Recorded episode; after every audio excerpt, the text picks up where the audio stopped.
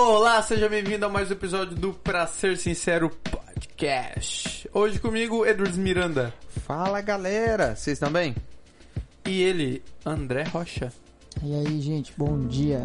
Puta que pariu. Bom dia, boa tarde, boa noite. Vai. Hoje nós vamos falar um pouco de vários temas, na verdade. Nós vamos abordar principalmente a ideia do salário mínimo, a his- a histórico, enfim, qual as implicações dele, qual é a visão libertária sobre o tema. E também a gente vai dar alguns pitacos sobre a nova nota de 200 reais, o nosso Nobu, é, Lobo Guará, né? Que vai ser a. Que vai ser. Eu achei caramelo. que era o cachorro caramelo. Mentira, é o lobo guaraci. É, E alguns outros assuntos que surgem aí na mente do André. Antes de ir pra vinheta, tio André. Qual é que barulho foi esse? efeitos especiais. Aí. Sim. nosso editor tá deitando nos efeitos. É, ao vivo ainda, tá ligado? Quais são os recados? É, arroba, pra ser sincero, podcast no Instagram.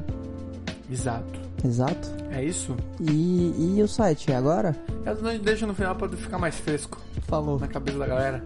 Pode ser? Tu é fresco, é? Às vezes. Sobe a vinhetinha. Tô chorando, você foi dia não me viu chorar. Chora por chorar. Edwards. Eu? o cara já começa me perguntando as coisas, velho. Não, eu vou te fazer uma pergunta diferente. Faça uma pergunta Uma então. contextualização. Hum, É correto afirmar que a ideia do salário mínimo é uma ideia racista e, sobretudo, contra os pobres? totalmente. Disserte.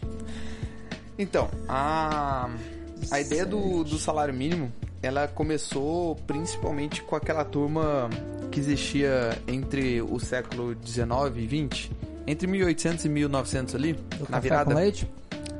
É, no Brasil não específico. Eu acho que sim. Eu acho que era no mesmo ano do café com leite no Brasil. Eu não lembro. Não, isso é aqueles presidentes lá que era entre São Paulo e Minas, tá ligado? E eles Sim, sim, dividiam a sim. presidência. Então, eu acho que é nesse mesmo tempo. Só que isso é mais evidente nos Estados Unidos. É, Fim da guerra de secessão, na guerra civil deles lá, né, na verdade, entre norte e sul. O norte escravagista, quer dizer, o sul, Sul. escravagista e o norte mais anti-escravagista. Eles queriam salários livres, enfim, olha, tem um cachorro aqui. É... O que, que, que aconteceu?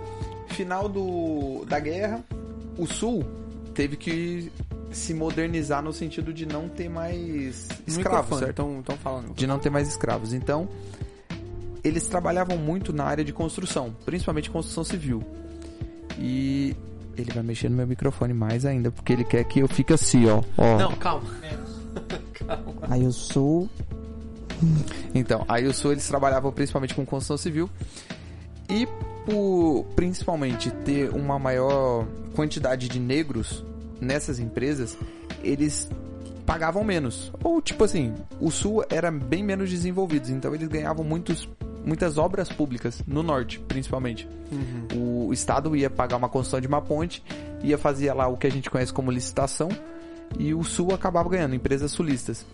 Então, vários economistas, várias pessoas começaram a ficar meio chateado com isso, porque tinha muito negro trabalhando, tendo emprego, salário, enquanto tinha muito branco sem desempregado. É, aí eles criaram, eu não lembro exatamente o nome da lei, mas foi uma lei que criava um- uma restrição no salário, basicamente para serviços públicos. E depois com o tempo isso foi expandido para todo tipo de trabalho. Eles obrigavam que para você fornecer um, um serviço, algum trabalho de construção para o Estado, a- os funcionários que trabalhassem nessa obra tinham que receber, sei lá, um mínimo de um salário. Vamos supor que o salário mínimo seja 100 dólares. Então, tipo, todo mundo tinha que receber no mínimo 100 dólares. Isso daí fazia com que aumentasse o custo da obra, além de que o... as empresas sulistas começaram a perder. Porque, tipo, se o... a gente tem que lembrar do contexto é, histórico dos Estados Unidos, né? Tinha ainda muito racismo nessa parte. E os caras, basicamente, pô, eu tenho que pagar 100 dólares. Por que, que eu vou pagar 100 dólares para um negro sendo que eu posso pagar 100 dólares para um branco? E começou a acontecer isso para deixar os negros principalmente à margem da lei, fora do serviço do trabalho de construção civil. Isso foi expandido para toda uma economia. Então, isso começou só na construção civil. Começou só na construção civil e foi expandido. Eu recentemente, eu acho que tem uns, umas três semanas, eu fiz uma postagem até no Instagram que falava sobre isso. Aí tinha algumas frases de uns economistas da época, algumas frases assim que você fala, mano, isso daqui é bem bizarro extremamente racista. Só que as pessoas, de certa forma, se perderam nisso. Uma das frases que eu peguei aqui, deixa eu achar. É, o salário mínimo vai proteger o padrão de vida dos australianos brancos da detestável concorrência das pessoas de cor, e em especial dos chineses. Isso aqui foi um economista que viveu entre 1884 e 1977. E tipo, as pessoas falavam abertamente desse tipo de coisa. Esse cara, para se ter ideia, ele era membro da comissão de salário mínimo de Massachusetts. Tipo, foi um dos caras que colocou elaborou ali o rolê, né? que colocou o salário mínimo como uma lei para todo o país. É, é sériozão isso aí que ele falou. Ele falou sériozão. E tipo, tinha muito mais. Quer ver o como que é o nome daquele cara do Ideia Sidecar? Esse é o Rafael Lima, o outro, o Luan, Luan Esperandio. É, ele colocou 20 frases, eu vou ler aqui, dá uma pausa.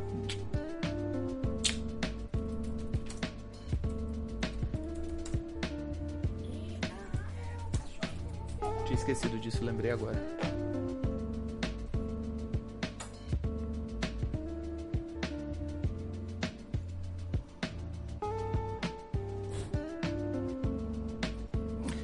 Voltamos, vamos lá. Fiz o, o- a pesquisada aqui. Primeira frase do Royal Maker, um acadêmico de Princeton, comissário do trabalho é, de Rondell Wilson, retirado do Political Science Quarterly. É tipo um- uma revista científica de economia da época. É muito melhor decretar uma lei de salário mínimo, mesmo que ela prive os mais desafortunados de conseguir emprego. É melhor que o Estado sustente totalmente os ineficientes e previna a sua procriação do que subsidiar a incompetência. Afinal, isso permitiria que eles trouxessem ao mundo mais gente como eles. Não, mas... Então, ou seja, os caras preferiam que deixar essas pessoas que eles queriam, sejam imigrantes, negros, eh, pessoas com deficiência mental, que não trabalhassem. Para isso, o Estado poderia pagar algum subsídio para eles, para eles só sobreviverem por enquanto, senão eles- se matar logo de cara ia ficar feio, né? Então, tipo, deixava sobrevivendo ali, porque daí a chance deles procriarem É era menor. Consequentemente, você ia acabando com aquela raça no país. a população, né? E isso numa revista científica. Tem outro aqui. Como lidar com os empregáveis? Eles devem ser simplesmente eliminados. Um economista da Universidade de Harvard. E isso foi em 1877. Não tem nome? Tem, o nome do cara é Frank Tausig. Se você vê esse nome, já sabe que o cara é racista. Ó, isso daqui agora tá num o mesmo cara num livro, no manual de economia, Princípios da Economia. Ainda não chegamos na etapa em que podemos passar clorofórmio neles de Caralho. uma vez, mas pelo menos eles podem ser segregados, largados em refúgios e asilos e prevenidos de propagar o tipo deles. São as pessoas que criaram as leis do salário mínimo. Ah, teve um outro que é um professor de economia e sociologia na Universidade do Texas. Se os empreendedores ineficientes seriam eliminados, pelo salário mínimo também seriam eliminados os trabalhadores ineficientes. Não estou disposto a desperdiçar muita empatia com a classe deles, porque a eliminação dos ineficientes está alinhada com a nossa ênfase tradicional na livre competição e com o espírito e tendência da economia social moderna. Não há na panaceia, não, desculpa, não há panaceia que pode salvar os incompetentes sem custar às, às pessoas normais. Afinal, eles são um fardo para a sociedade e para os produtores. Essas pessoas deficientes são, estão referindo a, a negros, Então ele fala principalmente de negros, de imigrantes, que tinha os O Mexico, espanhóis, né, né, os ali. méxicos, ali, mexicanos ali, os hispânicos de forma geral, Aham. e pessoas com deficiência mental. Hum, Deixa eu ver se tem alguma mais pesada aqui. mas esse rolê deles de, da- de defender então o, o salário mínimo é pra excluir essa galera. Sim, Porque eles não conseguiriam produzir o suficiente pra ganhar o salário mínimo. Ou isso, aí eles sairiam des- descartados. Exatamente. Tipo, a lei do salário mínimo, ela é a única lei que de fato faz o que ela foi feita pra fazer. É uma das Ela- poucas coisas do Estado que, tipo É. assim, funciona. Ela Do realmente ponto de vista do que ela foi criada. funciona, é. É, porque ela, ela, foi criada... o que ela, que ela pretendia atender, né? Quando ela foi criada, a ideia era tirar essas pessoas. Como é que se tira essas pessoas do trabalho? Pra pessoa que tá ouvindo, talvez ainda não tenha entendido como é que o salário mínimo funciona. Vamos lá. Se você coloca o salário mínimo nosso no Brasil hoje é mil reais, significa que qualquer pessoa que não consiga produzir pro seu é, empregador aquele valor, se, Ele tipo não vai assim, ser contratado. é, se eu recebo mil reais, claro que não vai custar mil reais pro empregador, né? A gente sabe que tem Tem outras os impostos. os impostos e tal. Explica aí o que, que vai custar pra ele. Tá. É, o mil reais é o, o dinheiro que chega na mão do, do trabalhador, mas geralmente o empreendedor vai pagar mais 50% disso. Então, juntando com o imposto ali, ele vai dar 1.500 reais mais ou menos. Então, o, o empregador ele tem que dispor de 1.500 reais. Só que ele só vai fazer esse pagamento se valer a pena. Senão ele estaria fazendo caridade, ele não estaria tendo um trabalho, certo? Uhum. Então, ele precisa que o funcionário dele pelo menos produza 1.500 reais, no mínimo. Que com 1.500 reais Pra fica no manter 0 a 0. s- Pelo menos ele, né? Isso, para pelo menos ali ficar no 0 a 0. Só que claro que se um cara ele faz um empreendimento, ele espera ter lucro com isso. Ele também tem uma família, ele também quer sustentar, enfim. Então ele quer mais Não tá que fazendo de graça, velho, caralho. Ninguém trabalha de graça, essa é a verdade. Então, a pessoa que não. Quem que vai conseguir produzir esses 1.500 reais, geralmente? São pessoas que tiveram algum nível de instrução, Formação, enfim. formação, enfim, Experiência, tá experiência. E isso é um dos maiores problemas no Brasil. Porque se existe uma lei de salário mínimo, aquele cara que acabou de sair da faculdade, ele não consegue emprego, geralmente. O cara tem uma formação, mas ele não consegue emprego. Por quê? Porque eu tenho que pagar no mínimo 1.500 reais. O que, que eu vou pagar pro André, que acabou de sair da faculdade, não sabe nada, em vez de pagar pro Danilo, que já tá no mercado de trabalho pelo menos há quatro anos? Quem que vai me garantir um retorno melhor? Quem que eu consigo perceber que já sabe como é que é o 100% trabalho? das vezes, o Danilo em qualquer situação. Exato. Tirando se fosse você. Se fosse você, o Danilo. Isso. O Então, cara sai da faculdade com dívida, tá ligado? geralmente isso acontece. E aí você, você vê um, um problema que também acontece no nosso país. É um problema, tipo, você pega as pessoas que, enfim, fazem uma, uma faculdade particular ou, ou financiada, que seja, ela já realmente sai devendo. assim. Ela já sai devendo e, Sem tipo, emprego, claro. sem emprego. Sem provisões de poder pagar o que ela, a dívida que ela já tem, além E- dos custos que ela precisa pra sobreviver. E isso você começa a subir a régua do trabalho. Porque olha só, talvez vocês lembrem, a gente não tava no mercado de trabalho isso, mas uns 10 anos atrás, não, quem tinha faculdade era um cara diferenciado. Não era todo mundo que tinha. Só 10? Ah, eu acho que uns 10 anos atrás. Talvez um pouco mais. Mas vamos considerar 10 ali. Então o cara que tinha o ensino médio era o normal.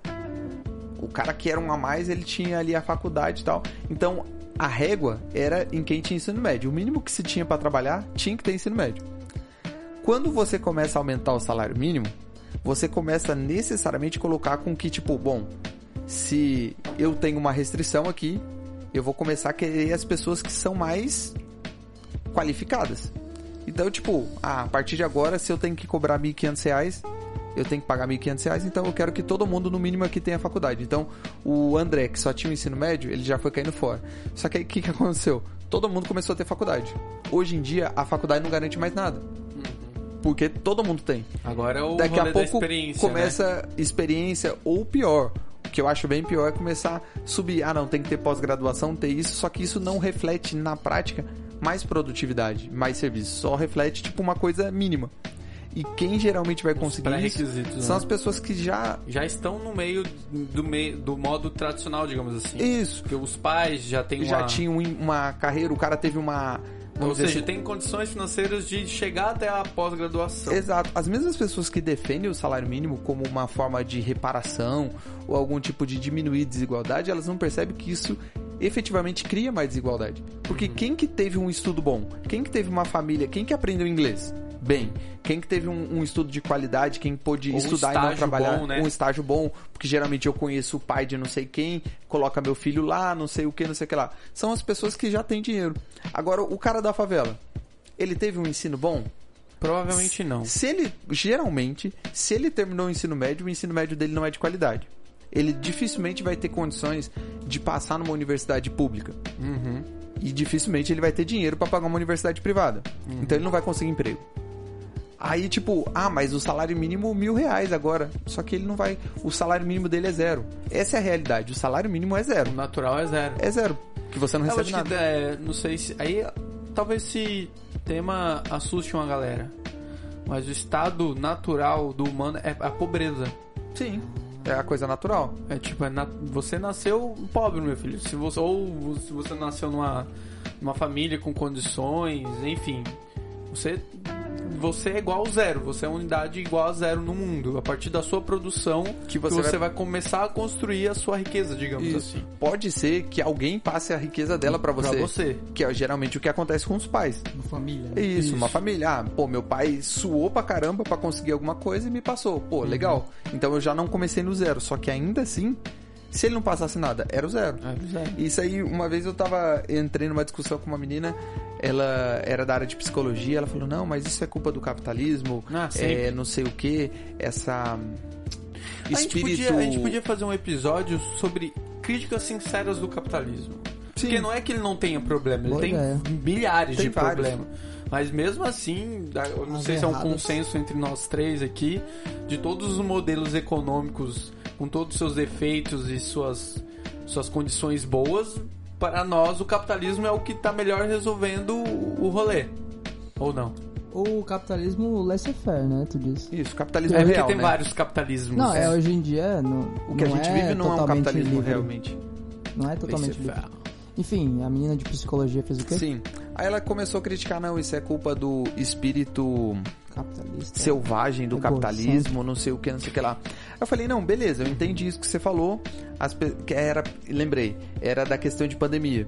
Que tinha gente, tava tendo aquela briga logo no começo da pandemia, sabe? Que tipo, Fecha pô, ou fica em casa ou não fica em casa. Aí as pessoas, pô, mas pra pessoa ficar em casa ela precisa comer, não sei o que. Daí ela, ah, mas isso é culpa do capitalismo que as pessoas precisam se colocar em risco pra poder ter as coisas, porque se for, se não fosse o capitalismo, as pessoas iam ter tudo necessário pra viver. Eu Falei, vamos pensar numa época em que não existia capitalismo? Vamos pensar ali, sei lá, época das cavernas?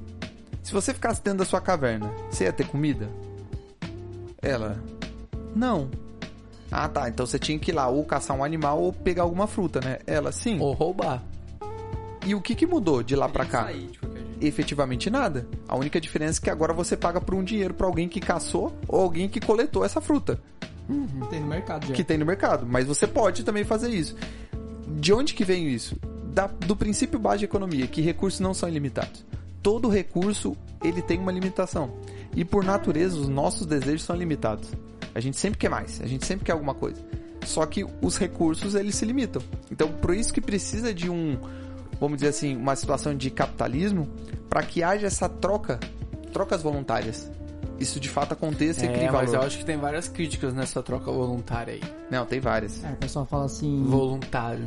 Desde Como que é voluntário se o cara se eu vai preciso morrer? comer. É, tá ligado? Se eu preciso comer. Deixa pro episódio de críticas ao capitalismo. Então, É. eu, eu tava pensando até, a gente pode fazer uma enquete Aham. no nosso Instagram pra perguntar reais críticas ao capitalismo. A gente pode ler e comentá-las aqui, enfim, discutir através legal. Por exemplo, ficou um negócio na minha cabeça que tu falou do cara que. É, pra ganhar o salário mínimo, né? Tem que produzir 1.500 Uhum. pro cara poder pagar e ficar no 0 a 0 Mas aí pra valer a pena, o cara teria que produzir 2.000 Sim. Pra ele poder pagar 1.500, o cara poder receber 1.000 Então, tipo, essa produção a mais que ele faz não é um roubo dele? Esse daí é a, é a tese do Marx, chamada de mais-valia.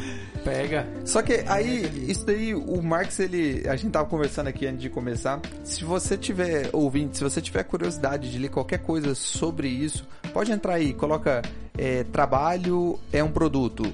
No Brasil Escola, por exemplo, vai ter alguns textos lá. Você começa a ler e eles começam a explicar o porquê que eles acham que isso é uma exploração. Eles só falam que é uma exploração. Você vai ler um texto assim de tipo umas três páginas. E, e se você estiver atento de fato no que ele tá falando, ele vai dar várias voltas e ele não vai provar pra você o porquê que é uma exploração. Ele vai falar que é uma exploração e pronto. Simples assim. Mas por que, que a mais-valia não é uma exploração? Eu dei uma pesquisada sobre isso pra poder não errar na, na hora de falar, né? Primeiro que as pessoas elas desconsideram a questão do benefício que o empreendedor ele cria para a sociedade. Não, porque antes do cara, vamos pegar um, um empresa, uma empresa comum, sabe? Ele teve que poupar aquele dinheiro, certo? Ninguém constrói uma empresa, sei lá, de 10 bilhões do nada assim. Então, ou ele poupou esse dinheiro, ou ele colocou em risco, fazendo empréstimo. Ele colocou um risco ali de poder perder tudo. Aí ele paga o, o salário do funcionário dele de mil, de 1.500 reais. O funcionário chega só mil reais. Exato. Ele paga todo mês para aquele funcionário, desde o primeiro dia que o cara tá trabalhando. Só que esse empreendedor, ele só vai receber o dinheiro dele de fato depois que o produto estiver pronto e vendido. Nesse Depois que meio circular, né? depois que circular. Nesse meio tempo pode ocorrer muitas coisas. O produto pode não virar, as pessoas podem não gostar. O produto pode explodir, sei lá, pode ter prejuízo. A perda da parte do produto. E, e esse é um, um, um dos principais problemas que eu vejo no Mais Valia, que as pessoas criticam. Ah, se o empresário ganha em cima do trabalhador, ele tá explorando. Tá, mas e se o empregador ganhou o salário de mil reais e o produto não foi vendido? Então é o trabalhador que tá explorando o empresário? Caralho, nunca Ou pensei nisso. foi um trabalho inútil, porque pensa bem, eu, Danilo Jeremias, tenho habilidade menos 17 pra arte, pra pintura. Sim. Eu posso passar o dia todo pintando um quadro. Posso querer vender Vale por... alguma coisa? Necessariamente, se eu quiser vendê-lo, vale alguma coisa? Não Sim necessariamente. ou não, mas talvez muito provavelmente que não. Porque eu sou pessimamente horrível. Então, tu disse então se o cara não produziu o que ele deveria ter produzido dentro de uma empresa, ele tá simplesmente parasitando. A Mais ideia do mais-valia necessariamente requer a ideia que o, o cara que faz o produto, ele determina o valor do produto, porque ele até pode, ah, isso aqui custa dois reais a unidade. Mas aí você chega no mercado, aquele produto tá uns 50. Sim, e esse é um, um dos outros problemas do, da teoria de mais-valia. Ele considera que o preço de um produto é determinado pelo quanto de trabalho que você gastou nele. Uhum. Tipo assim, pensar numa ideia básica. Se você passar cavando um buraco no chão durante três dias, você vai conseguir vender esse buraco no chão? Complicado. Não, não sei. Não necessariamente. Trabalho do caralho, né? É um trabalho do caramba. é você melhor passou três alguém dias pedir direto. pra eu fazer um buraco no lugar que ele queira do que eu Sim. abrir um buraco onde eu quiser e vender o buraco. Então, mas você concorda comigo então que o valor não está necessariamente ligado a quanto trabalho que você Aplicou. aplicou naquilo, Aham. mas sim o quanto de valor que a pessoa determina sobre o seu produto. Pode ser que o buraco seja num lugar inútil pra você, Uhum. que vai comprar um- o meu buraco. Então e aí? Ficou estranho isso. Ficou ótimo. Cortar essa parte, né? Eu vou, é, pra introduzir o buraco do. Introduzindo o buraco do Edward. Então vocês percebem que a, a questão do trabalho, ele- o valor é subjetivo. Então temos aí dois problemas. Primeiro, o valor é subjetivo. Não tem como você de- determinar o, o preço de um, de um produto através do trabalho dele. Então, e só nisso você já poderia refutar o, a mais-valia. A segunda forma é o que o Von Bawerk, é, Von Bawerk, ele falou da questão. Existe um, um problema básico aí, principalmente do ponto de vista financeiro, que os marxistas não consideram. A questão de preferência temporal. Como eu estava falando, o, o trabalhador ele recebe o salário hoje para a produção que vai estar vendida amanhã ou depois. Ele recebeu o valor presente. Então, naturalmente, se eu perguntar para vocês, vocês preferem 100 reais hoje ou 100 reais daqui a um ano? O que, que vocês geralmente vão responder? Eu quero agora, né? Você quer agora? Por quê? Esse- daqui a um ano, que eu nem esteja aqui. você pode ter morrido, esses 100 reais pode não valer nada, você não sabe o que que vai acontecer. Isso é natural das pessoas. Geralmente as pessoas têm uma preferência temporal positiva, que é o quê? Agora. Eu quero agora. Quanto mais perto, melhor. Você só aceita não usar esse dinheiro, não receber agora, você falar, beleza, Danilo, em vez de eu te dar 100 reais, você prefere 100 reais hoje ou mil reais daqui a um ano? Aí a coisa muda de figura. Aí dá você, lá, tipo, é, Pô, aí talvez vale mais a pena. Porque a sua preferência Eu até temporal esqueço desse negócio, eu lembro só no dia que ele me pagar. Muito melhor, teve, né? teve um benefício a mais nisso. E é daí que vem um dos cálculos para você achar os juros. Então, quando o, o, o Marx pega e fala que o, o trabalhador ele é explorado, na verdade não. É natural que no valor presente ele receba um valor e no futuro aquele valor tenha um valor maior. Tipo, vamos pegar um celular. Mas até porque nesse, nesse raciocínio, o contrário pode acontecer. eu posso pagar meus empregados agora e meu produto mês que vem valer menos do que eles produziram. Isso é um problema Totalmente seu. meu, não dos porque você agora tá não vou reduzir É. o salário de todo mundo porque o meu produto desvalorizou. Desvalorizou. Tem contrato, né, cara? Contrato, É. cara. E, e é isso que eles não enxergam. Então, Não, é- eles não enxergam esse rolê, tipo, Não, não. se meu produto desvalorizar semana que vem, todo É. mundo semana que vem vai ter um salário desvalorizado. Cara, é, é por isso que eu falo muito que a universidade brasileira, principalmente as universidades que ainda têm como matriz econômica o marxismo, tipo, universidade de economia, que ainda trabalham com o marxismo, é um atraso para a sociedade, porque não é tipo uma questão de ideologia, é uma questão científica já. Tem um monte de trabalhos publicados que simplesmente não faz Mas aí, sentido aquela o- lógica. o- ao que você atribui o, a galera defender isso, já que isso é tão amplamente, é, digamos, refutado, enfim, ou tem argumentos contra, argumentos bons, argumentos científicos, argumentos acadêmicos contra essa ideia de pano de fundo marxista da economia. É que como toda ciência social, não existe o certo e errado. Justo. objetivamente não existe algo que não. Isso é certo, é diferente de você pegar uma física. Ou você errou ou você não errou. O, ba- o É, é cálculo simples assim. bateu Ou ou o cálculo tá certo ou tá errado. Aham. Na ciência econômica não. Porque a gente só teria a certeza absoluta daquilo se a gente provasse. Só que Mas como é não que você como, né? prova na sociedade? Tipo, ah, eu vou pegar um Brasil e transformar o Brasil em socialismo e pegar um outro Brasil e deixar ele liberal. E a gente vê qual que vai funcionar mais. Não Hum. Mas tem a, como a gente fazer tem, isso. hum, por exemplo, observar países que são mais ditos de primeiro mundo, ou países que já passaram por algo semelhante ao, ao socialismo, comunismo, que seja, e eu falo, ó, a galera que passou por isso deu ruim lá. A gente não pode pegar sempre, porque não são Não, poucos, é- é não é um possível. país, tipo, É- não é, é só a possível Rússia você fazer que isso. passou por um momento Não, não é. desse. Mas aí que vem o paradoxo da China. Sim, Te peguei. Então, é, é totalmente possível você fazer isso, só que isso ainda contém limitações, né? Contém, Porque- mas como a gente não tem como fazer dois Brasil socialista e um liberal, a gente pega pelo que tem, não? Mais ou menos, porque daí o cara vai falar: ah, você nunca provou. Você não provou que deu errado. Tá Porra, dizendo que tá então- errado, tá parecendo que tá errado, tudo mostrou que tá errado, mas você não provou. Não era de verdade. Não, não foi o, o socialismo de verdade, não foi. é, Essa é sempre a desculpa, não foi o proletariado de verdade. Marx. Isso, é. Cara- Deturparam, né? É, eu tenho uma dúvida. Ou perturbaram. Perturbaram. Max!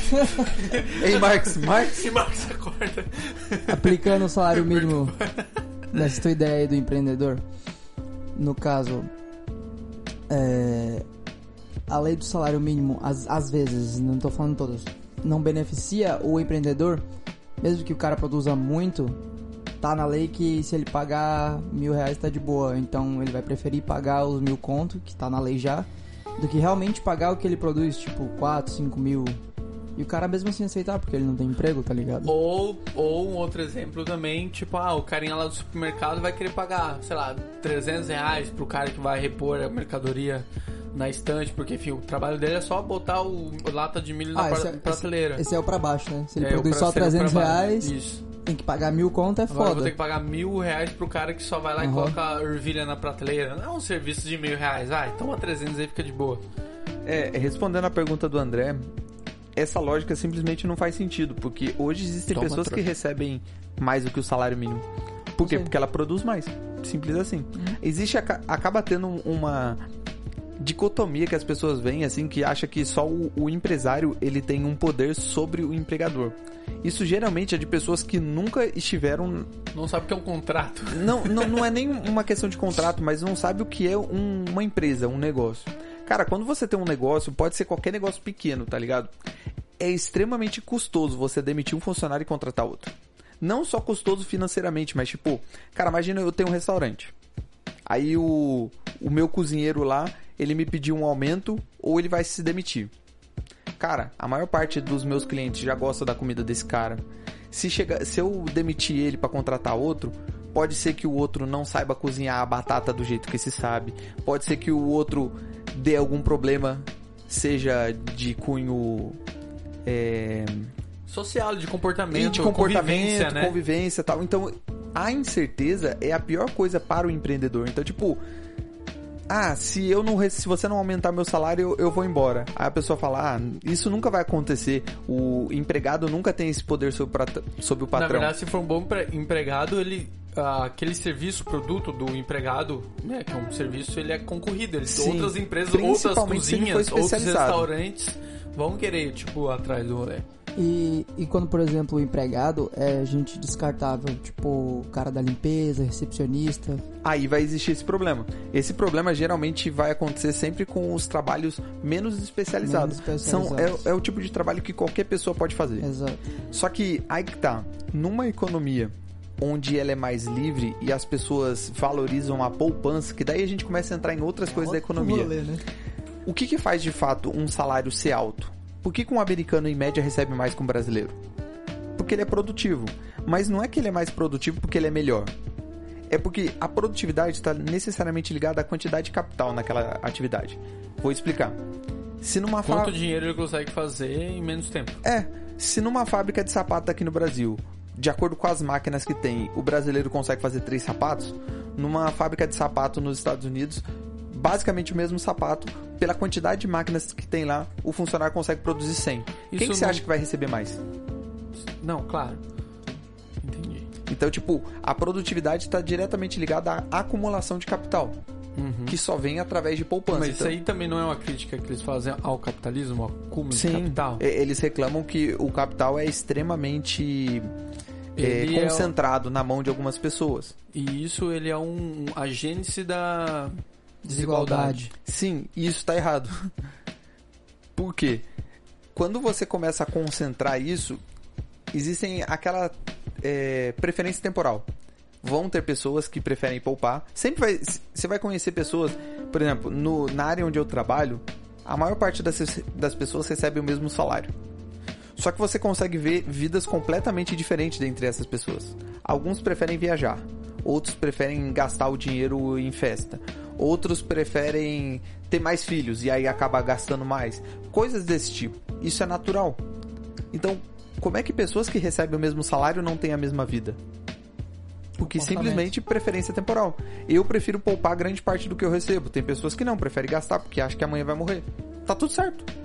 Então, uma, uma forma bem fácil de você saber se a acumulação de capital é um problema é você pensar, se o Bill Gates hoje, ou não, é o Jeff Bezos, né, que é o mais rico do mundo, se Ah, ele legal. fosse para o Zimbábue, que se não me engano é o país mais pobre do mundo atualmente, você vai concordar comigo que ia ter uma desigualdade gigantesca entre a fortuna do Jeff Bezos e do Zimbábue, certo? Uhum. Aquele país ia piorar ou ia melhorar? E aí?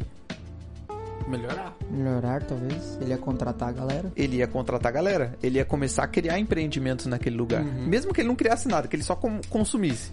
Não ia melhorar a situação daquele país. Então por que, que a desigualdade é ruim? Então, é porque eu acho que no. Já no pensando dis- no mais pobre de todos, tá Não, ligado? mas eu acho que é no discurso do senso comum. A, quando a, a discussão sobre desigualdade, ela necessariamente ela está atrelada a, a condições de vidas mais pobres. Sim, Eles não, por exemplo, a gente a gente tem uma noção que desigualdade é uma coisa e pobreza é outra. exato. Não necessariamente desigualdade é igual a pobreza. Isso Mas é, assim, no senso comum, na discussão diária da política brasileira, a, o, a desigualdade social tá ligada à pobreza. é aquele. Não tem uma separação de semântica, episódio Ex- recomendado. Eu ia falar isso agora. É, O episódio que a gente falou sobre semântica é a raiz do problema daqui. Fala pro afegão médio, tá ligado? Tipo, Exato. o a gente, a maior parte das pessoas sabe a diferença entre desigualdade e pobreza, mas de acordo com o discurso, particularmente eu considero um discurso de propósito errado. Grande parte das pessoas conhecem a diferença, Será? mas muito Ou eu acho que eles repetem porque Porque já tá já lá. tá viciado Não, o debate. Eu, eu acredito que as pessoas normais, sabe? O cara que não liga pra política, o cara que, tipo assim, não liga pra economia, cara, você não é obrigado a ligar so- sobre isso. Você não é obrigado a conhecer nada. Nada, inclusive. Você é obrigado a conhecer aquilo que você quer. Você não, não precisa saber a diferença entre isso. Só que pessoas que são intelectuais, que trabalham essas teorias, eles sabem a diferença entre desigualdade e pobreza. Só que eles preferem colocar as palavras parecidas. em alguma, co- em algum discurso ali ele fala que é desigualdade. E aí as pessoas, ah, desigualdade e pobreza é a mesma coisa, né? Só que existe Não. uma diferença consideravelmente grande nisso. Porque qual que é o problema da desigualdade entre mim e o André? Sei lá, ele recebe mil reais a mais do que eu. Tem uma desigualdade aí, mas nenhum dos dois é pobre. Então, eu tava pensando. Aliás, eu tava pensando, eu passei essa semana. Efeitos ao vivo. Passei essa semana refletindo no seguinte rolê. Ah, sobre a desigualdade. Vale mais as pessoas mais ricas de uma população, enfim, do país. As mais risca- ah, ricas. Ei! As mais ricas ganham 10 mil reais e os mais pobres ganham mil. Uma sociedade, digamos, capitalista, né? A gente vê, então, que o mais pobre ganha mil e o mais rico ganha 10 mil. Ou seja, a diferença 10 vezes, né? Ou numa, numa sociedade em que o mais rico ganha mil e o mais pobre ganha 100. Olha aí a diferença da pobreza. O mais pobre, no, no exemplo anterior, ganha mil. No outro, ele ganha 100. Isso se você considerar, por exemplo, vamos supor que o exemplo 1, o exemplo 1 é o, o, acúmulo de capital, né? Certo. Agora o exemplo 2 não, é uma economia mais planificada, né? Uma economia que tipo, vamos tentar fazer igual para todo mundo. Então, sei lá, quando a gente pensa em economia planificada, a gente pensa que o, sei lá, o Estado, o governo de alguma forma tá pegando aquela parte que o produto que o, que o cara produziu a mais e tá distribuindo. Ou vendendo, enfim. Uhum. Pode fazer o que ele quiser. O Estado, porque, enfim, de, de baixo pra cima a gente só recebe cacete. Ou em, em que sociedade você gostaria de viver? Onde o mais pobre recebe mil e o mais rico 10 mil? Ou onde o, o mais rico recebe mil e o mais pobre 100? Tá ligado? Vai ver. Veja pessoal aí, valoriza coisas diferentes. O que dá pra viver com 100 reais, o que dá pra viver com mil? É. A discrepância, enfim. É, O- cair o questionamento. E entendendo a questão de que trabalho é uma questão de produto, aí a gente volta para a raiz do problema que a gente tava falando, né, de ser salário mínimo, ser bom ou ser ruim. Cara, invariavelmente o salário mínimo ele é regido por duas leis. A primeira, oferta e demanda. Ou pode vir uma pessoa e falar, não, quero que todo mundo ganhe 10 mil. É, é, a- se você até agora não conseguiu entender direito o porquê que o salário mínimo é ruim, tenta colocar assim. Vamos colocar o salário mínimo 100 mil reais para cada Porque um. no final das contas, eu acho que uma melhor forma da gente explicar tal, um pouco do salário mínimo é o mesmo rolê que a gente vem falando em outros episódios da precificação das coisas. Exatamente, tabelamento coloca- de preço. Isso, se a gente tabelar, congelar preço, isso tem um problema. Que é, você não sabe o real valor daquele produto. Né? Vocês, é, enfim, colocam um valor subjetivo lá, só que a gente perde se ele foi melhor produzido, se ele teve dificuldade, enfim. A variação natural que um produto tem ao ser produzido, ele se perde. E isso, pra algum lugar, vai pesar. Ou o produtor vai estar ganhando muito mais, pode ser também, Ou- ou tá subvalorizado, ou ele tá, tipo, quase no limiar de, de tá Trabalhando de graça. trabalhando de graça. Então, era nisso que eu queria construir. Se, tipo, de nada, Se, de nada. Obrigado. Se o trabalho ele é um produto, con- conseguimos chegar nesse ponto, o, o fruto desse produto seria o salário, certo? Então o salário ele também ele deve ser regido da mesma forma que todos os produtos na economia, livre no mercado. Significa que se você tabelar, como o Danilo disse, você vai criar distorções.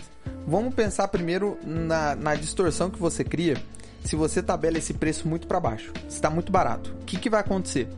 Primeiro, começa a não valer a pena para o produtor. No caso, se a gente está falando de salário, se está muito barato o salário mínimo, pode ser que alguém que queira vender esse trabalho não queira mais, porque vai receber muito pouco. Ou pode acontecer com que mais pessoas venham oferecer esse tipo de serviço e fique extremamente oferta e demanda, fica muito mais oferta do que demanda, necessariamente esse produto tende a cair.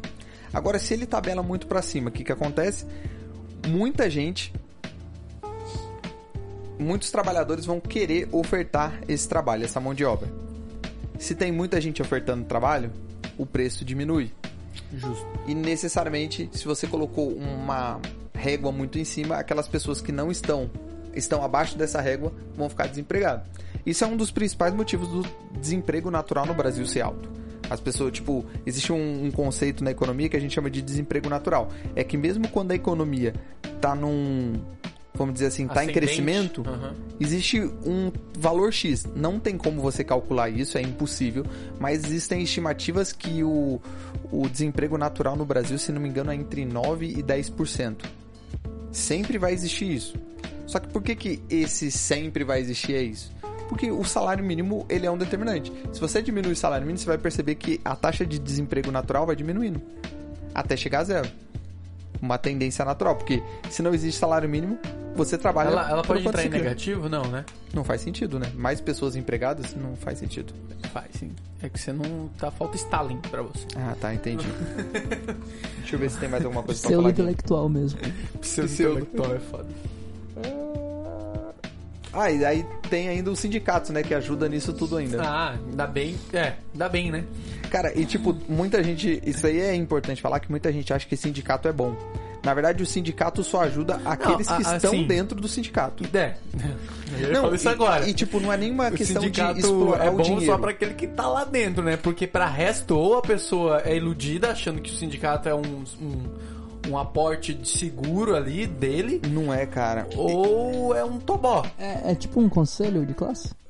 Quase. É, é, ele funciona exatamente como um conselho de classe. Vamos imaginar que nós três aqui temos a mesma profissão. Sei lá, somos. Qual que é o sindicato mais forte aqui no Brasil? Eu Acho que é dos metalúrgicos. Pode ser. Vamos supor que todos aqui somos metalúrgicos. O Danilo e o André já estão empregados e são é, sindicalistas. Eles tra- trabalham, tipo, estão alistados no sindicato, não sei como que é o nome disso. E eu não. Lista. Inscritos, sei lá, enfim. Registrado. Registrados, isso. Eu não. Aí eles começam a pressionar o sindicato, o sindicato começa a pressionar a empresa e ta- tabela que um metalúrgico tem que receber, no mínimo, 3 mil reais. Uhum. Isso é excelente pros dois que são sindicalizados. E eu que tô fora do mercado de trabalho, vou começar agora. É, você se fudeu. Eu me ferrei, eu não vou conseguir emprego. E é isso que as pessoas não entendem. O sindicato, ele ajuda muito quem já está empregado. Agora, aquele que tá desempregado, filhão, tá na merda, nunca mais vai conseguir um emprego. mais difícil ainda. Fica mais difícil. E se você aumenta o, o, custo salarial, inevitavelmente, a gente tá conversando sobre isso. Se eu tenho 100 funcionários a mil reais cada um, vou gastar 100 mil reais. Só que agora, por lei, eu tenho que aumentar o salário para 2 mil reais. O que, que eu vou fazer? Vou demitir 50 funcionários. Vou criar a minha produção para 50 funcionários gastando a mesma coisa. Isso já aconteceu, as pessoas não enxergam isso. No- É o problema da precificação do, de, dos serviços. de serviço, como qualquer outro produto, se você precificar, você cria um problema. O McDonald's, eu acho que foi em 2018, tava, tinha uma lei, uma pressão para criar uma lei de um salário mínimo maior em Ele falou, determinado ah, estado. 15 cria, que é, metade, né? que é metade dos McDonald's que fecha, irmão. Não, ele chegou e falou assim: olha só, se vocês aumentarem a lei do salário mínimo, eu vou demitir 30 mil funcionários. Porque não tem como pagar. Simples assim. Eu não vou deixar de, tipo. É, porque. a- Outro problema. Se o cara não demitir o funcionário, ele vai passar pro custo, o preço final do produto. Ou seja, o produto fica mais caro. Quem que consome os produtos? O consumidor. o próprio trabalhador.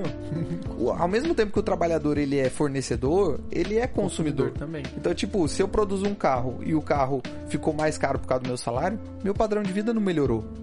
Eu vou Então, ganhar te- 100 reais a mais e o preço das você. coisas custam 100 reais a mais. Juro pra você, eu tinha o quê? Vai, 13 anos de idade. Aí eu tava conversando com a guria que, que fazia diarista lá. Dia, não, ela, ela- isso ela é empregada lá em casa. Há 10 anos atrás. Aí ela falou assim que, cara, que pra ela não fazia sentido o aumento do salário mínimo porque todos os produtos subiam junto. Então, no final das contas, Sim.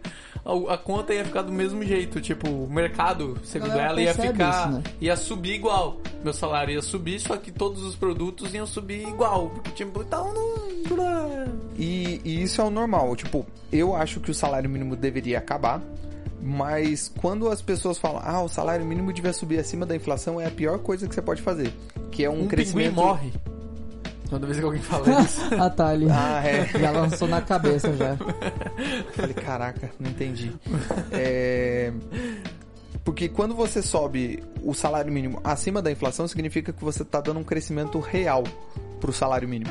Então, isso tá tirando as pessoas, tá colocando as pessoas abaixo do salário mínimo, tá ligado? Agora, quando você sobe no máximo na inflação, significa que, tipo, você não aumentou nem diminuiu. Você só manteve o mesmo salário.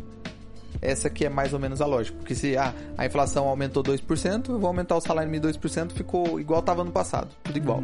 Claro que não é bem assim, mas... Cara, mas aí falando em inflação, a nota de 200 vai deflacionar as paradas? Ah, então, nota de 200 reais. É, é um assunto legal, né? Todo mundo tá começando a falar. Aí tem muitos problemas de pessoa que tá falando besteira aí no, no meio do rolê, né? Na verdade, também isso é bom, porque as pessoas entenderam que o dinheiro perdendo valor. vai perdendo valor com o, tempo, dinheiro graças ao Estado. papel, né? É, Cara, se já é um cu trocar uma nota de 100, Tu não vai Mas trocar você não dinheiro, percebeu tá que tá ficando mais fácil trocar nota de 100? não porque eu nunca saco dinheiro. Ah, tá. Como é que é? Por quê? Não, tipo, as Mas coisas estão ficando mais caras a ponto de que, tipo, não é mais um, nossa, 100 reais, uau. Não, mas a justificação, não sei se essa palavra existe. Justificativa. Isso, justificativa. Cara, você precisa mesmo daquele curso de português, né? Gramática, né? Realmente eu vou, vou atrás desse rolê. A justificativa do governo é que a galera tá. Assim, só o pai do André mesmo.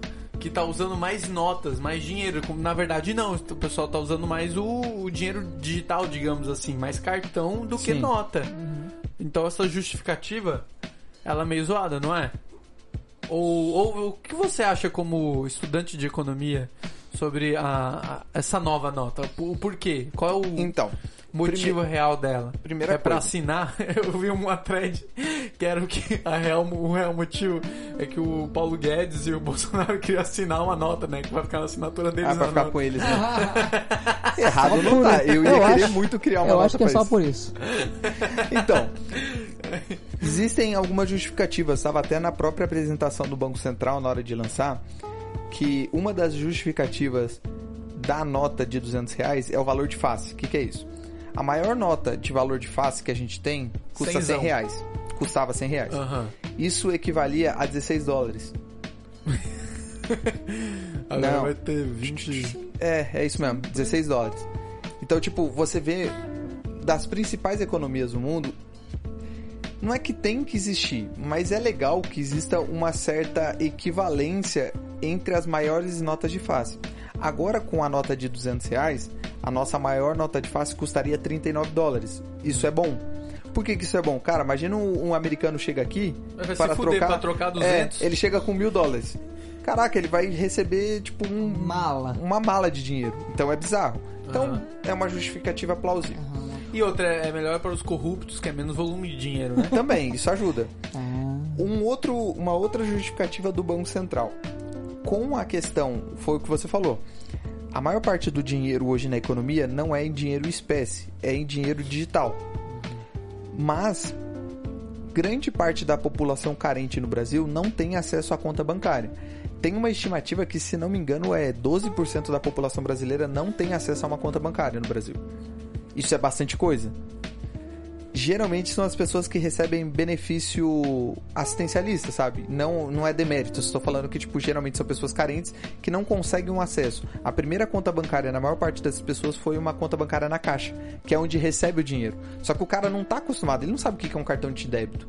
Ele só recebe o dinheiro lá, saca e sai pagando as contas dele. Quando você precisa aumentar a quantidade de dinheiro em espécie para fornecer o benefício do coronavírus, que são 600 reais, é um dinheiro considerável. É, Com uma- mas já facilita também. Três notinhas ali dá conta, né? E com uma quantidade de pessoas maior recebendo, tipo, se não me engano, aumentou duas ou três vezes a quantidade de pessoas que recebeu o Bolsa Família. Então, tipo, você aumentou a quantidade de pessoas e aumentou a quantidade de dinheiro. É, geralmente essa galera costuma quantidade de papel. sacar, né? Isso. Porque é tanto que a gente vê filas aí Tu- pra galera tentando sacar o dinheiro. aumentou a quantidade de papel. Exatamente. Também. Então, a nota de 200 reais é, na verdade, também Stocks. uma, de certa forma, facilitação para essas pessoas. Você aumentou a quantidade de papel em circulação. Em vez de ter mais dinheiro digital, você diminui um pouco de digital e aumenta em papel. E isso é uma justificativa plausível também. Ah, Isso não é basicamente uma muleta pra tentar arrumar o problema que tá atual? Tipo, com certeza. realmente ajuda 200 reais porque muita gente e tal, pobreza. Só que o certo de verdade, assim, não seria Acabar com o Estado? me- notas que notas com menor valor numérico que valessem mais. Exatamente. Isso não acontece. Só que não acontece porque. Eu aí, acho que ajudaria, sabe o quê? Notas de 1,99. N- não dois reais. 1,99. Tanto de 1,99. centavo que eu perdi, tá ligado? Nossa, Cada quase. um centavo que eu perdi. Só, só que aí que tá. A, a questão de ter um aumento do valor de face da nota é bom pelo simples fato que agora as pessoas estão começando a entender algo que já era nítido há muito tempo atrás. Você acha natural no futuro criar uma nota de 500 reais? Óbvio. Não só natural, como vai ser a tendência. Daqui 10 anos no máximo. Se, se você vê assim, ó, uma nota de 100 reais hoje equivale a uma nota de, de, de, de 16 reais em 94. 94. Eu vi. Quer dizer, não existe nota de 16, mas. É, imagina que existisse. Se, se você tivesse 16 reais em 94, hoje ele estaria valendo 100 reais.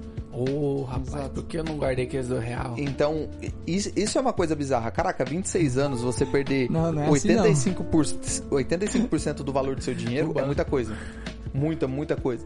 Então, tipo, por que que isso tá acontecendo? A- a- as pessoas não conseguem enxergar que inflação não é uma questão de preço subindo. É uma questão de aumentar a quantidade de dinheiro em circulação. Não o dinheiro físico, mas o dinheiro digital, Digital. que é o principal, ele tá aumentando muito. O governo, ele valor. usa a quantidade de dinheiro para pagar suas dívidas. Mas como vai ser essa nota de 200 reais? Eles vão pegar o equivalente em notas de 50 e 100 queimar pra substituir o valor de 200 reais ou eles vão imprimir, Eu tipo, é mais mais. Dinheiro é mais. em notas? É porque, tipo assim, é, se você olhar lá as diretrizes do Banco Central, ele tem uma estipulado uma taxa de juros e uma meta de inflação. O que, que significa a meta de inflação? Que significa tentar, que é certeza que eles vão aumentar a quantidade de dinheiro em circulação. Eles só determinam o quanto que eles vão fazer isso. Tipo, Sim. eles vão falar lá, bom, eu quero. A meta, se não me engano, agora tá entre 4%. Eu acho que é 4%. É uma das maiores metas de, de inflação, inclusive, do mundo. É, a meta de inflação é 4%. Significa que, tipo, ele tem que variar perto daquilo. Então, se ele já tem uma meta de inflação, ele já sabe que ele vai aumentar a quantidade de dinheiro. Então ele pode aumentar nessas notas de 200 reais, tá ligado? Não vai fazer muita diferença se ele aumentar aqui ou no dinheiro digital. É, no caso, tu falou da nota de face lá, 200 reais vai equivaler 35 dólares, 39, tu falou. 39 dólares. Mas se continuar o real perdendo valor pro dólar, daqui um tempo, 200 reais também vai valer 16 dólares. Com certeza. E Tá um dos problemas disso que o nosso dinheiro sempre perde pro dólar é porque a nossa taxa de. Câmbio. Não, a taxa de câmbio também, mas é tipo assim, a nossa taxa de inflação é o dobro da dos Estados Unidos. Então você vai concordar comigo que, tipo, se a gente começou um real, um dólar, É. tudo bonitinho, beleza. Só que no ano seguinte, o meu um real vale 50 centavos e o um dólar vale 75 centavos, já começou a ter uma diferença aí. Se essa diferença só vai sendo aumentada com, os, com o passar do tempo, inevitavelmente a gente vai ter um, um real muito desvalorizado. É, E você que botou, votou no Bolsonaro achando que o dólar ia baixar? Como é que tá seus 5 reais agora? Você aí, ouvinte. e você, ouvinte? É, cara, É você ouvindo, tô falando de você. é, é, não, mas com certeza, pra mim eu não esperava que ia baixar, mas assim, Não esperava que ia subir essa caralha toda, né? Então, só que aí que tá. Tem, tem uma questão que, tipo. Do ponto de vista do Banco Central, ele não tá fazendo tudo errado. Com exceção da taxa de juros tão baixa assim. Isso colocando o chapéu estatista, claro, né? Eu Como não. salvar o Brasil, Isso. como salvar o estado do Brasil. Exatamente. Via Estado. Porque se você É, coloca uma Estado. taxa de juros muito baixa, as pessoas começam a sair do Brasil, porque não vale a pena você Ah. gastar, comprar, investir aqui. Aí o balanço de pagamentos, inclusive eu fiz um vídeo recentemente, chama O dólar subiu, E agora?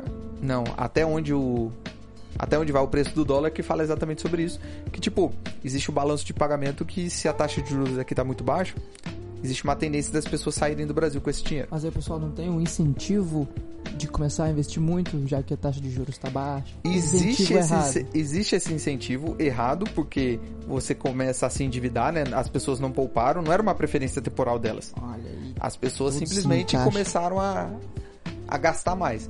Mas isso também tem uma limitação: Qual? produtividade e capital acumulado. Se as pessoas não poupam dinheiro aqui no Brasil, vamos supor que todo mundo só guarde 5% do seu salário. Vamos supor que isso aconteça caralho, aqui no é Brasil. muito. É, é muito. Mas vamos supor que aconteça. Você tende a ter uma. que a poupança ela vai gerar empréstimos. O empréstimo gera a taxa de juros. Beleza. Então tem uma taxa de juros e uma quantidade de empréstimo para quem quiser produzir alguma coisa. fazer alguma empresa, enfim. E aí, com a taxa de juros baixa, mais pessoas pegam empréstimos, fazem essas produções. Agora, se essa taxa de juros está baixa de forma artificial, Não significa que não dinheiro lá. tinha Você dinheiro promete que vai fazer um vídeo sobre isso? lá. Prometo. Obrigado. É, E já pra mim já foi aqui. Sério? Tô olhando Ah, então pra eu nem você vou continuar, aqui. Continua tá- que tá alguém assim. deve vai voltar a escutar de novo, inclusive eu. Ah, tá. Então, beleza. Se o esse Desenho. dinheiro ele não existe, porque Hum. ninguém poupou. Aqui no Brasil ninguém poupa. Então, só que a taxa de juros está baixa, o Estado vai ter que fornecer isso através de quê? Imprimir? Imprimir. Não imprimir em si, né? Porque é dinheiro digital, ele digita lá no computador dele pronto, agora tem esse dinheiro. Ou seja, vai aumentar a inflação. Teoricamente, as pessoas gastando aquele dinheiro é bom. Só que. Porque vai em- circular o resto que foi Isso. expresso. Só que em qualquer momento em que o governo tiver que falar, cara, a inflação tá muito alta, eu preciso aumentar a taxa de juros para controlar essa inflação, metade das empresas que foram criadas elas Tchau. quebram. Porque elas não Ou eram não, porque o sustentáveis. Estado vai lá imprimir mais. É, e isso se torna um ciclo. Aí as pessoas pegam e falam assim: não, mas economia, ela vive em ciclos. Sim, ela vive em ciclos, mas não era pra viver nessa merda de ciclo que a gente vive. Tem ciclo De, tipo, merda. não nesse caralho. Não, tipo, é, é uma coisa natural da economia, tudo que cresce tem uma correção e Aham. continua a crescer, é uma coisa natural. Hum. Só que, tipo, o que, que geralmente acontece nas economias? Tem um crescimento de uns três anos, depois uma- um destroçamento geral e depois volta a crescer. Só que esse destroçamento fez voltar pro, pra estaca anterior Inicial. ou até menos Corolho. e volta a crescer de novo. Por Não, quê? não parou no meio, né? Não, porque ficou nesse ciclo. Ah, a gente imprime dinheiro para as pessoas gastarem mais. Elas isso cria inflação. As pessoas, as pessoas se endividam, cria, Subimos cria a inflação, taxa. Subimos a taxa para diminuir a inflação. As pessoas As quebram. pessoas quebram, eu a gente imprime dinheiro, dinheiro. pra salvar elas e ter mais movimentação da economia e fica nessa merda. Pá, pá, a pá. história do mundo em, por Edward Miranda. Essa história. É, é a história A econômica história do mundo. econômica e moderna por Edward Miranda. É, é bem frustrante você Vai explicar fazer isso, um cara. livro com duas páginas.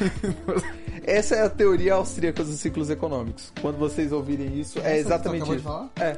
Tá, agora desse rolê de resumida, né? 200 reais, só eu que imaginei que a nota vai ser maior que a de 100 não vai caber na carteira? Ah, que tu disse que o tamanho físico dela vai ser grande. Quer dizer, é que proporcio- proporcionalmente as notas do Brasil, Elas vão cada uma, né? é, cada uma É aumenta o respectivo valor. a verdade. nota de 200 vai ter um problema. Caraca, não tinha pensado nisso, velho. Isso vai ser um Não problema. vai caber na carteira, viado. E Caraca, agora? olha só, vai ajudar os produtores de carteira. Abram empresas de carteira. Já se prepara aí, galera. Carteira vai virar um panfleto, assim, tá ligado? Não, mas existe uma coisa boa nessa, nessa nova moeda. Não vamos falar só de coisa ruim, né? Existe uma tendência natural de que o dinheiro físico ele é mais difícil de, contro- de ser controlado pelo Estado. Ele não é impossível, mas é mais difícil. Sim. Enquanto a gente vê na China, por exemplo, uma tendência natural a tirar os dinheiros físicos e E colocar só no somente cartão. dinheiro no cartão, porque você consegue monitorar em face. tempo real Não, e tudo. cartão, no cartão no sentido que, tipo, o mesmo cartão que, é o, que você vai gastar, porque né, lá tem um banco só. É o que tá o seu registro, tudo teu. Sim. tá o seu CPF, enfim, o que é respectivamente Eles o- têm um, um sistema, inclusive, de tipo fazer uma análise so- social da pessoa. Se Uhum. a pessoa fez alguma crítica ao governo, ela fica numa casta inferior, ela não consegue todo tipo de empréstimo, ela não consegue pegar todo tipo de passagem aérea. As promoções não são as mesmas. Isso. Aí, aí você percebe um, um certo tipo de controle. Um Como- certo, um certo tipo, um pouquinho. É, não, não muito, assim, só. É, só o básico que a gente precisa ali. Agora, quando você tem uma nota de face grande, significa que as pessoas tendem Um a ter uma certa Um pouco maior. poupança em dinheiro maior. Isso acontece muito com a Suíça. A Suíça, os juros, na maior parte, em grande parte, assim, dependendo do tempo que você escolhe para investir, é juros negativo. O juros real. Então, tipo, os caras preferem, ah, em vez de eu poupar e colocar no banco, eu vou poupar e deixar o dinheiro guardado aqui. Tendo, a, no deles eles têm mil francos suíços, né? Ah, não Eles é têm- euro. não é ouro. O o maior que eles têm é de mil. Então, tipo, é mais fácil pra eles poupar desse ponto de vista. Fica um pouco mais livre do que ter um, um, um dinheiro digital. É, pensando no Brasil, se tu guardasse 100 reais em Hoje nota, você estaria na merda. daqui um ano ia valer 50. Não, Não, nem tanto. Não. 80. Não, 85. não, não, não chega. Não, o, as últimas inflações que deu aí anual, ó, agora a nossa inflação acumulada tá em 3%, se não me engano, 2,77. Daqui Ela 10 tem- anos então. Ela, ela tem, ela tem que ficar abaixo de 4. A meta é entre 4 e 6, é porque tem sempre o, o range ali, né? É 4, mas pode ir até 6. Pode até ser. Já falei. Entendi. Enfim. Ou seja, se você guardar esses 100 reais, no final do ano, 6% a menos, ele vai valer 94 reais. Parabéns, ficou mais pobre. Por isso, usem Bitcoin, gente. Caralho, Cara, bicho. criptomoedas é a melhor coisa da vida, porque não tem nenhum otário que vai lá e fica digitando o valor que ele quiser. E, e ouro? Ouro também. Só Ouro que o também. ouro, ele ainda é muito controlado pelos governos também. Você consegue ter ouro físico em casa, só que, por exemplo, aqui no Brasil existe aquela coisa de curso Garimpo. forçado da moeda. Mentira. Não, curso forçado da moeda. Tem que usar real. Você tem que usar real. Então, Eu tipo, não posso pagar em ouro. Chegar ali no mercado, toma essa barrinha aí. Na verdade, se o cara se aceitar, o cara pode. aceitar, você pode, só que vai ser ilegal. Não, o É uma compra É. ilegal. O cara do caixa não, eu compro de você aqui. É, não, mas isso mesmo. Só que, tipo, pela lei, se você chegar assim, você tem um negócio, fala, não, a partir de agora eu não vou receber mais esse real, esse dinheiro desvalorizado. Eu quero dólar, ou quero ouro, ou eu quero Bitcoin. Se eu chegar querendo comprar de você e falar, não, eu vou pagar com real, você não, eu não aceito real, eu posso chamar a polícia. Você está cometendo uma contravenção contra a economia brasileira. Você não está aceit- aceitando o dinheiro que o crime? Estado. É crime? É, uma contravenção, não é crime. É diferente do ponto de vista Jurídico. jurídico lá. Mas, tipo, você é obrigado a aceitar o dinheiro que eu desvalorizo porque eu quero, tá ligado? É tipo assim. Caralho. Isso sim é um relacionamento abusivo. É isso, senhoras e senhores, para o episódio de hoje. Já deu bastante tempo Por hoje já, né? só deu uma hora. Não, tá bom. Hoje tá bom. Tá Falamos bom. até de muita coisa. Então dá tchau aí, André. Até mais, galera. Semana que vem estamos de volta. Para conhecer um pouco do seu trabalho nas social medias, Eduardo Mirandias. É, Mirandias. semeconomicase.com é um site que eu coloco artigos de conteúdo econômico lá. Tem também o canal no YouTube que se chama Sem Economic Case. Eu faço vídeos animados com os temas econômicos meio complexos assim. Em vez de você não entender tudo, eu coloco em vidinho tudo animadinho, tudo mais fácil. O Danilo entender. Pro Danilo entender ali, eu vou fazer um É vídeo pra verdade. você, Danilo, Obrigado. ficar tranquilo. Me cita, por favor. E também. Ah, meu amigo Danilo, foi ideia do meu amigo Danilo esse Ah, vídeo. sim, pode, pode deixar. Obrigado. E também. Ah, me coloca lá pra me seguir, que você já sabe. Ah, tá, Arroba. beleza. E também tem o, o meu Instagram, arroba eu, Edwards Miranda. É, lá eu posto quase todo dia e assuntos mais rápidos assim, só pra você ter uma noção de alguns insights econômicos. É isso. Muito bom. Pra quem quiser me seguir, arroba Danilo Jeremia. Por que que alguém Esse foi mais um isso, cara? episódio do Pra Ser Sincero e até a próxima. Eu vou te cortar. Vou... Vou te cortar.